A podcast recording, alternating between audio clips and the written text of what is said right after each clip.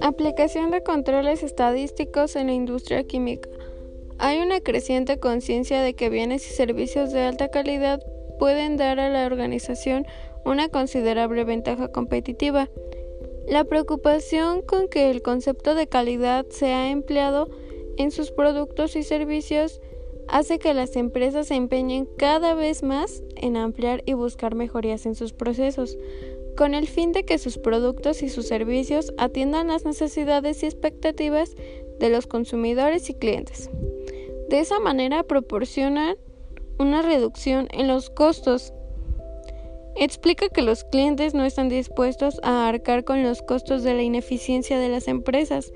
y buscan siempre productos de calidad, o sea, aquellos que no presentan defectos de fábrica y de fabricaciones, y que sean capaces de ejercer su función. Reafirma a preocupación de estabilidad del proceso agrega la importancia de realizar un análisis de la capacidad del proceso, o sea, su capacidad de producir ítems que cumplan con las especificaciones del producto. Cuando datos que representan el proceso no siguen una distribución normal, la utilización de fichas de control convencionales se toman inviables una vez que pudiera ocurrir una confusión entre las causas comunes, las que actúan aleatoriamente y las causas especiales interfieren en el proceso causando grandes variaciones, comprometiendo de esa forma las conclusiones del comportamiento del proceso.